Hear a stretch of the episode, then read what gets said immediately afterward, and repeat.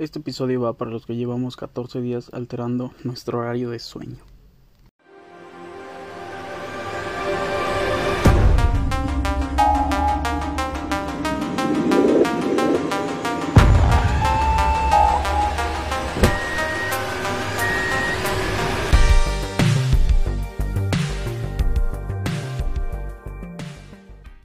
Las aspiraciones de medalla se vuelven cada vez más difíciles y viendo los eventos donde participamos, pues sí luce enrevesado para México.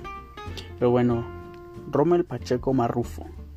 Iniciamos con el clavadista, él concluye su actuación en Tokio 2020 y también una carrera muy destacada.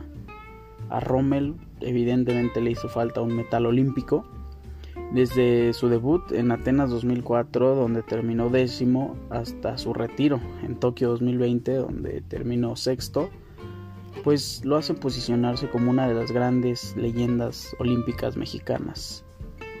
Ahí les van los logros que no son olímpicos de Rommel. En Panamericanos es una medalla de oro en Santo Domingo en el 2003. Esto fue en plataforma de 10 metros. Él tuvo medalla de plata en Río 2007 y en Guadalajara 2011.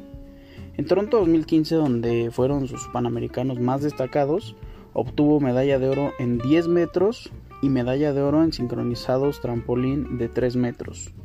Ahora vámonos a los campeonatos del mundo, donde en el año 2016 se llevó el oro en el trampolín de 3 metros, ya especializándose en este tipo de clavado.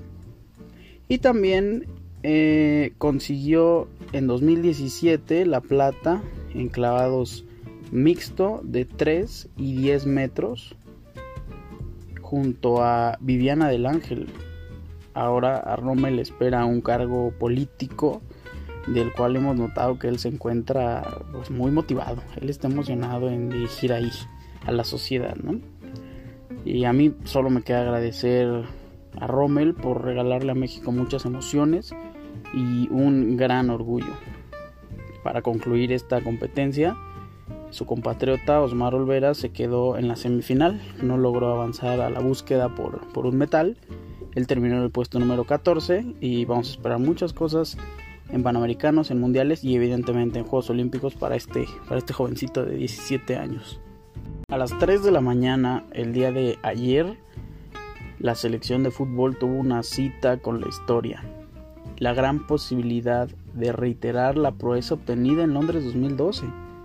El rival en turno fue el actual campeón olímpico y bueno, como dato, esta semifinal enfrentó a los dos mejores equipos durante ocho años.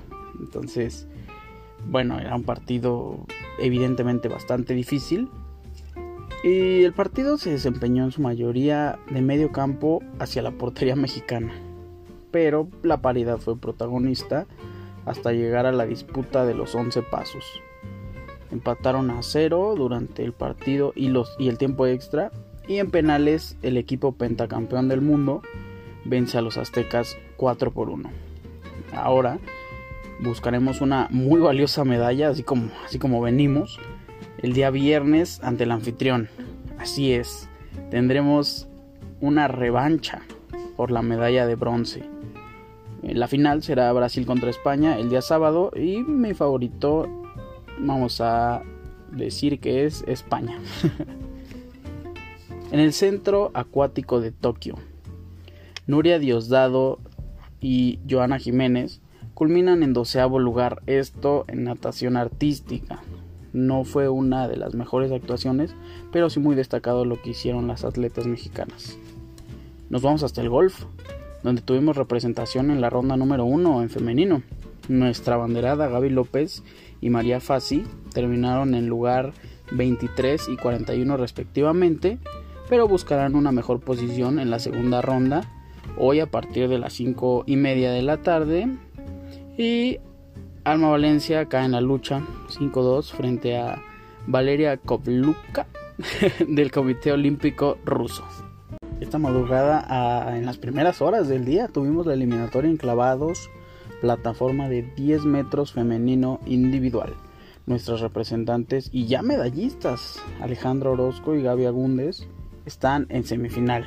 Y hoy, miércoles 4 de agosto, en cuestión de unas horas buscarán el pase a la final y la búsqueda por medalla. Les deseamos mucha suerte y confiamos en que van a hacer un gran papel. Y vamos a dirigirnos al ciclismo de pista con actividad de Yuli Verdugo y Dani Gagiola. En la primera ronda, en la serie 3, Gagiola se clasifica a los cuartos de final. El día de mañana a las 2 a.m. pues va a competir para lograr avanzar a las semifinales de, de este ciclismo de pista Mientras tanto, Verdugo no logró clasificar y termina su participación.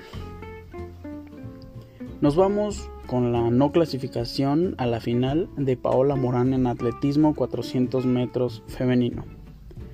Es muy meritorio el tiempo y participación en, la semifinal. Ella hizo 51.06 segundos siendo una mejor marca personal, ella está creciendo y hay que aceptar que México no es un país el cual lleva muchos representantes al atletismo y mucho menos en el atletismo de velocidad.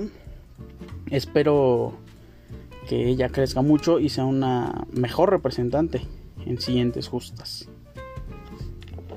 Y bueno, también espero que hayan disfrutado este séptimo episodio. Yo me despido recordando que me encuentran en Instagram como arroba ricardo-cerón- Ricardo Cerón en Facebook. Recuerden, Cerón es con Z. Mucha suerte a todos nuestros atletas y nos estaremos escuchando en la próxima emisión. Bye.